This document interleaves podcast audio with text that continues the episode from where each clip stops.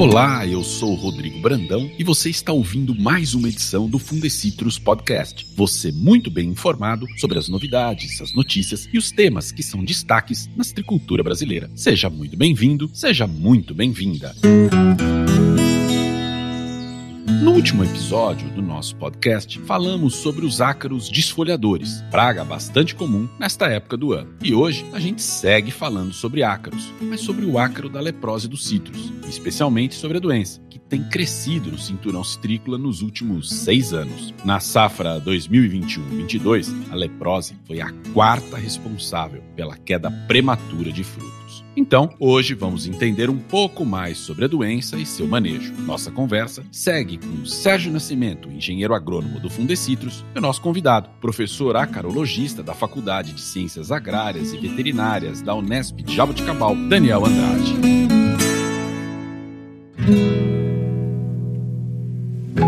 Olá, Sérgio. Nosso papo sobre ácaros continua hoje. Que bom tê-lo com a gente, seguindo nessa conversa. Tudo bem com você? Olá, Rodrigo, professor Daniel, ouvintes. Tudo bem? O prazer é todo meu de estar aqui de novo trazendo conhecimento aí. Vamos seguir nossa conversa, falar agora sobre o, a leprose e o seu vetor, que é o ácaro. Professor Daniel, muito bom tê-lo conosco. Seja bem-vindo novamente. Oi, Rodrigo. Oi, Sérgio. Oi, ouvintes. É um prazer estar com vocês novamente, falando agora de um assunto muito importante para a citricultura, que é a leprose dos citros. E é com você, professor Daniel, que a gente começa esse nosso papo. A leprose dos citros, ela já está no radar do citricultor, até porque agora a gente está no período crítico da doença, correto? Corretíssimo, Rodrigo. Você está coberto de razão. Nós estamos num momento de atenção, principalmente porque o aumento populacional do acro da leprose ocorre principalmente agora, durante o crescimento, o desenvolvimento dos frutos, também agora esse período de deficiência hídrica, de falta de chuvas. Isso favorece muito a população do Acre da leprose. E neste período, né, entre março a setembro, é considerado o período mais crítico da doença devido ao aumento populacional do ácaro. Entre maio e agosto,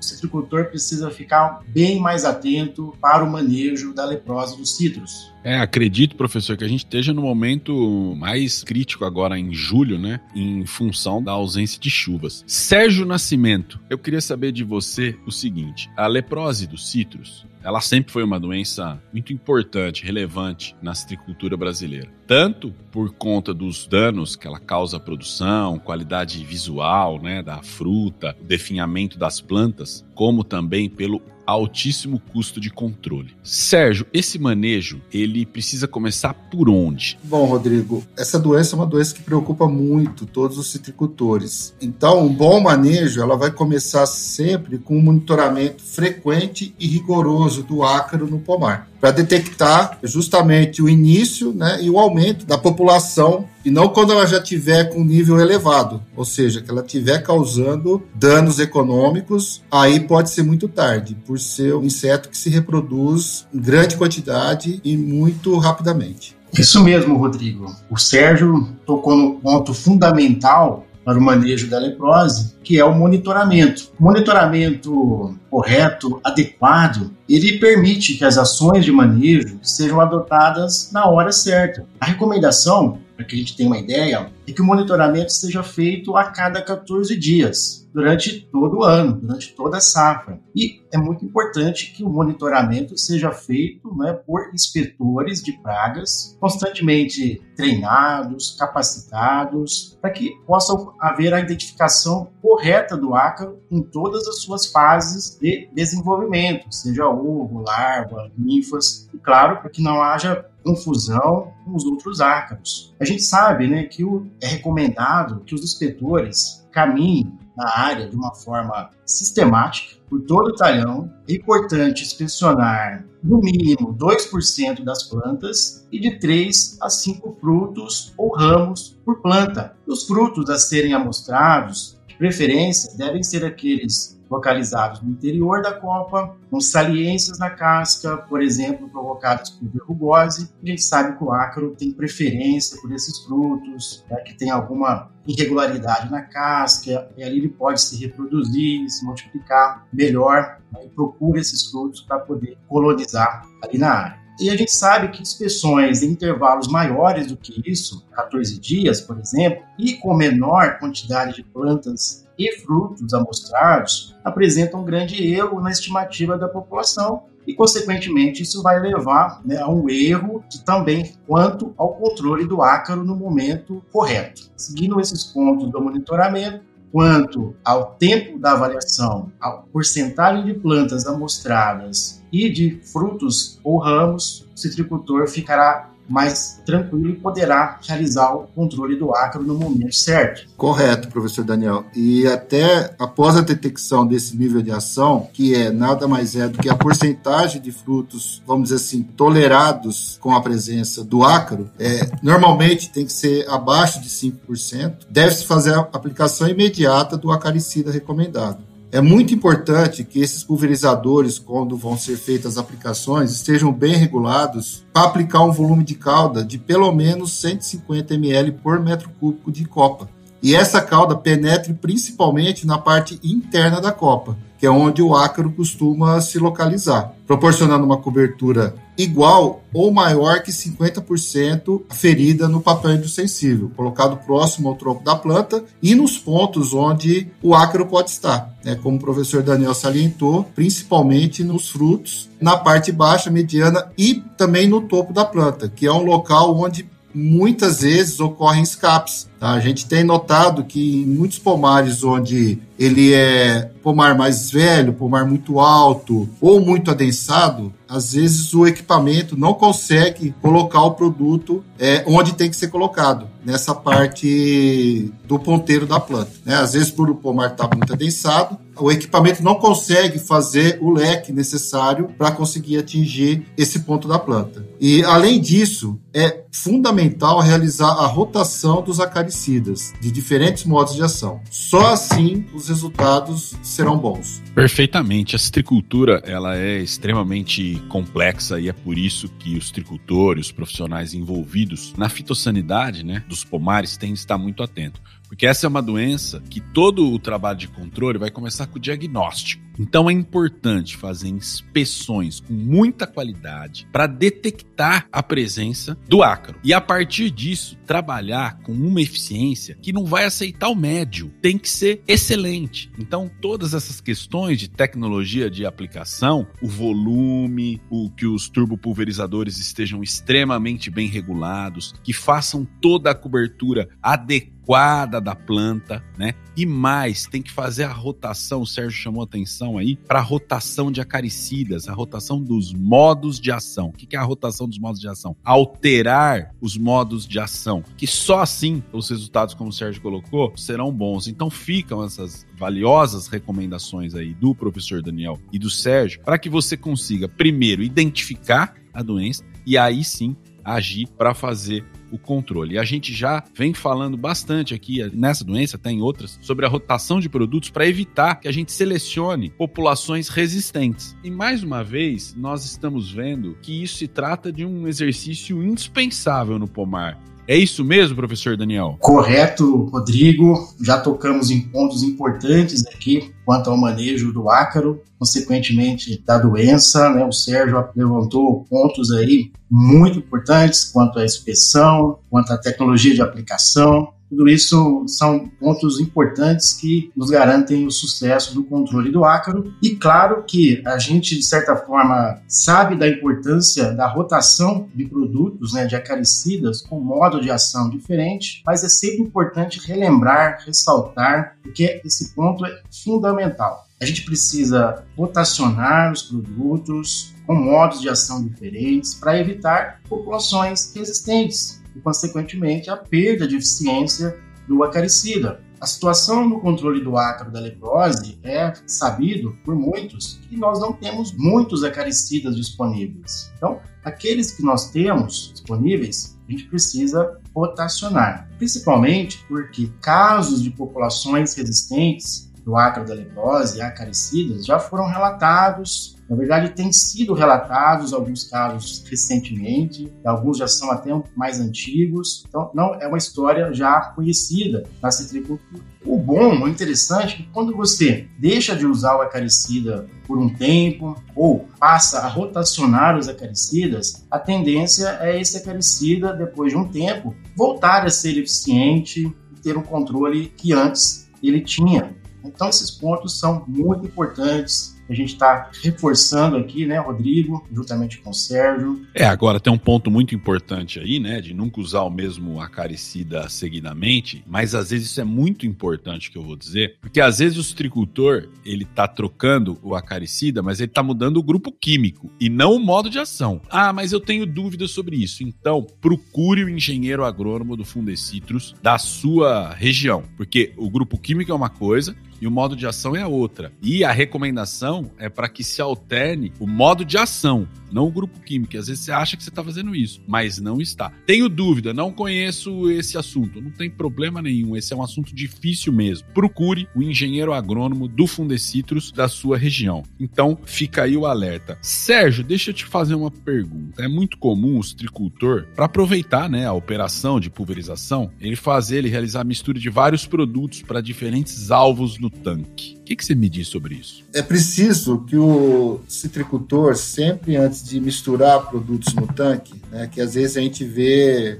né, verdadeiros coquetéis aí, né, colocado no campo. E muitas vezes essas misturas podem se tornar incompatíveis. Esses produtos pro ácaro da leprose, eles são extremamente sensíveis com relação a isso, vamos dizer assim, né? Então, para não causar nenhum tipo de problema, como formação de grumos ou cristais que podem entupir os bicos, ou até mesmo um produto reduzir a eficiência do outro. Tá? Então, às vezes a pessoa está fazendo uma mistura que não é, vamos dizer assim, recomendada, acha que vai matar o teu alvo biológico, no caso que é o o ácaro da leprose, mas o inspetor volta lá no campo depois e não matou. E às vezes pode se tornar uma bomba ali dentro do pomar, certo? Sim, Sérgio, muito bem lembrado também a questão das misturas em tanque de acaricidas com outros produtos, principalmente micronutrientes, inseticidas, o nosso grupo aqui em Jabuticabal, em parceria inclusive com o Fundecitrus, pesquisadores do Fundecitrus e outros grupos de pesquisa, também já verificaram a redução da eficiência de alguns acaricidas quando misturados com micronutrientes e até determinados inseticidas. Então isso é um problema grave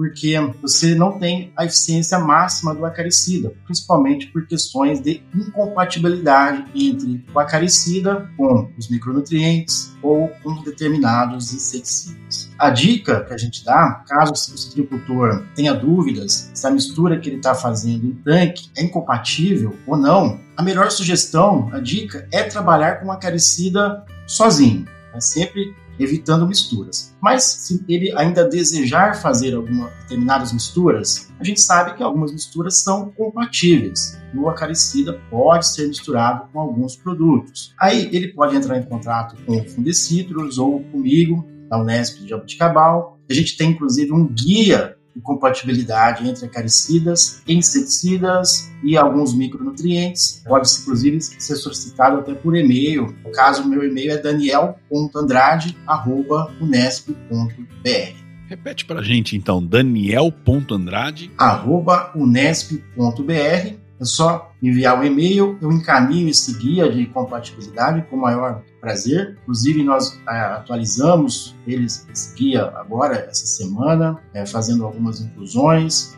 Então, é um guia que a gente aponta quais as misturas são compatíveis e quais são incompatíveis em termos de acaricidas com micronutrientes e inseticidas, principalmente.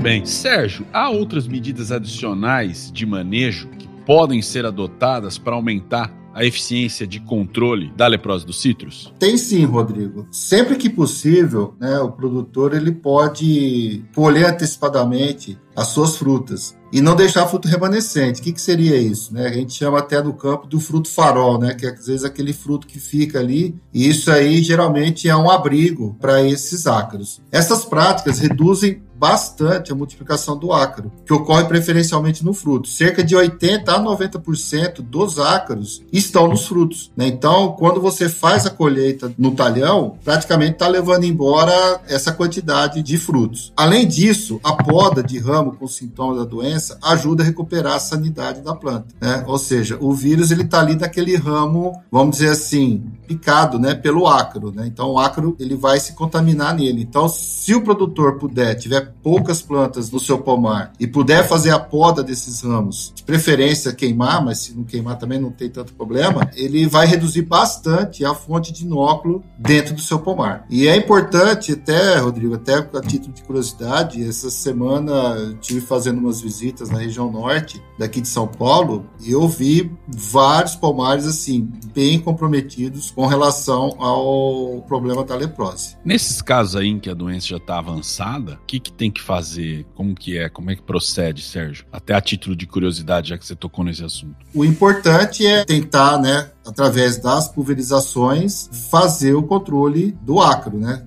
logo após a colheita, principalmente, fazer uma aplicação bem feita, que a planta vai estar, vamos dizer assim, mais aberta, né? então ele vai ter uma eficiência maior do produto e ir monitorando o seu talhão ou a sua propriedade. Ainda dentro de título de curiosidade, fruto farol, essa eu não conhecia, Sérgio. É, isso aí é uma forma que o pessoal do campo fala, né? Então, a gente procura trazer aqui, né? Até quando a gente faz os treinamentos, né? Da, com os inspetores, a gente aborda bastante esse assunto. Geralmente aquele fruto ou fruto farol, ou fruto bolota, que eles falam, né? Aquele fruto que fica ali na planta. E geralmente mais os ponteiros que, que vai achar, ou alguma fruta ali mais na parte interna. E é justamente os locais preferidos aí de abrigo do ácaro. Ô Sérgio, quando até você está falando aí de alguns quadros aí, alguns casos, né, que a doença está bastante avançada no pomar, quando tudo isso que a gente conversou aqui, né, todas essas recomendações da inspeção, do controle, essas dicas que você deu agora, quando tudo isso não é feito, né, o resultado é prejuízo na certa. É prejuízo na certa e até algumas situações que eu vi, até erradicação do talhão ou da propriedade, porque não tem, talvez não teria nem como voltar atrás. Chega uma hora, não tem volta? Não tem volta, Rodrigo. Se chegar num ponto onde você tem ali várias plantas, fruto caído no chão, situações onde realmente pode chegar a ter que eliminar o talhão ou até a propriedade se fugir do controle se não cuidar, a conta chega, né? É, realmente, o prejuízo vem mesmo, viu, Rodrigo? A conta chega e chega cara. Até, inclusive, você comentou, né, que a leprose foi a quarta responsável pela queda de frutos na safra passada, né, 2021-2022. E eu vou até ampliar um pouco mais esse dado. Esse quarto lugar equivale a 2,83% da queda prematura de laranja. Ou seja, cerca de 9 milhões e meio de caixas não foram colhidas. É um prejuízo muito grande. E o que preocupa bastante é que esses números vêm crescendo nos últimos anos. Na safra de 2016-2017, a taxa foi de 0,25. Na de 2017 18, 0,62%. Na de 18, 19, 0,82%. Na de 19, 20, 1,3%. E na safra 20, 21, a leprose derrubou precocemente 5,8 milhões de caixas o equivalente a 1,7% da taxa de queda. Isso mostra realmente que é necessário manter a atenção redobrada dentro da propriedade. E além dessa queda, a leprose também provoca redução da vida útil da árvore, né, debilitada não só pelo fruto, mas também pela planta, né, pela desfolha e seca do ramos, que foi né, o que eu disse aí a respeito de até inviabilizar uma propriedade. Vejam vocês quando a gente fala, às vezes, em casas decimais aí na porcentagem, às vezes não aparece tanto o prejuízo. O que o Sérgio disse aqui é o seguinte: que na safra 2021, só a leprose, só ela, derrubou 5,8 milhões de caixas. E na 21-22, 9,5 milhões de caixas de laranja. Nas últimas duas safras, a leprose derrubou 15,3. Errar essa conta aqui, minha mãe me mata, hein, que é professora de matemática. 15,3 milhões de caixas de laranja. Ou seja, é uma doença seríssima, com prejuízos consideráveis para a agricultura e por isso que ficam aí todos esses alertas para o produtor. E assim encerramos o nosso papo de hoje. É um momento de extrema tensão, estamos no período mais crítico da doença. E para mais informações sobre o assunto, você ouvinte pode acessar o manual técnico para o controle sustentável da leprose dos citros, disponível no site do Fundecitrus, www.fundecitrus.com.br. Um material gratuito para ampliar o nosso conhecimento e a atuação de vocês no combate à doença. Professor Daniel, obrigado pela conversa de hoje, muito bom tê-lo conosco mais uma vez. Obrigado mesmo. Sou eu que agradeço, Rodrigo,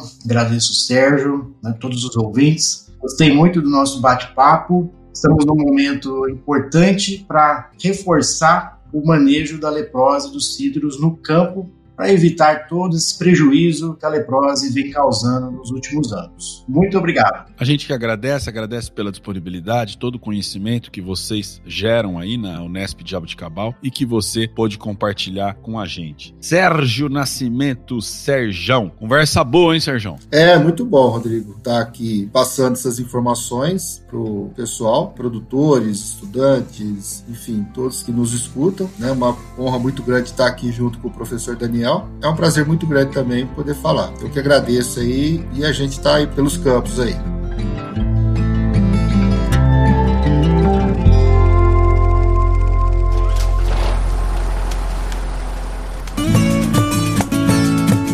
Obrigado, professor Daniel, obrigado, Sérgio, e obrigado também a você, ouvinte, que acompanha as informações da agricultura.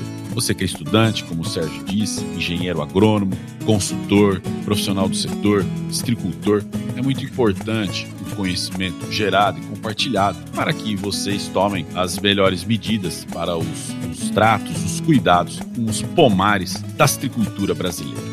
Ouça sempre o Fundecitrus Podcast nas principais plataformas de áudio: Spotify, Google Podcast, Apple Podcast, Deezer e Amazon Music. Espero você no próximo episódio. Até lá!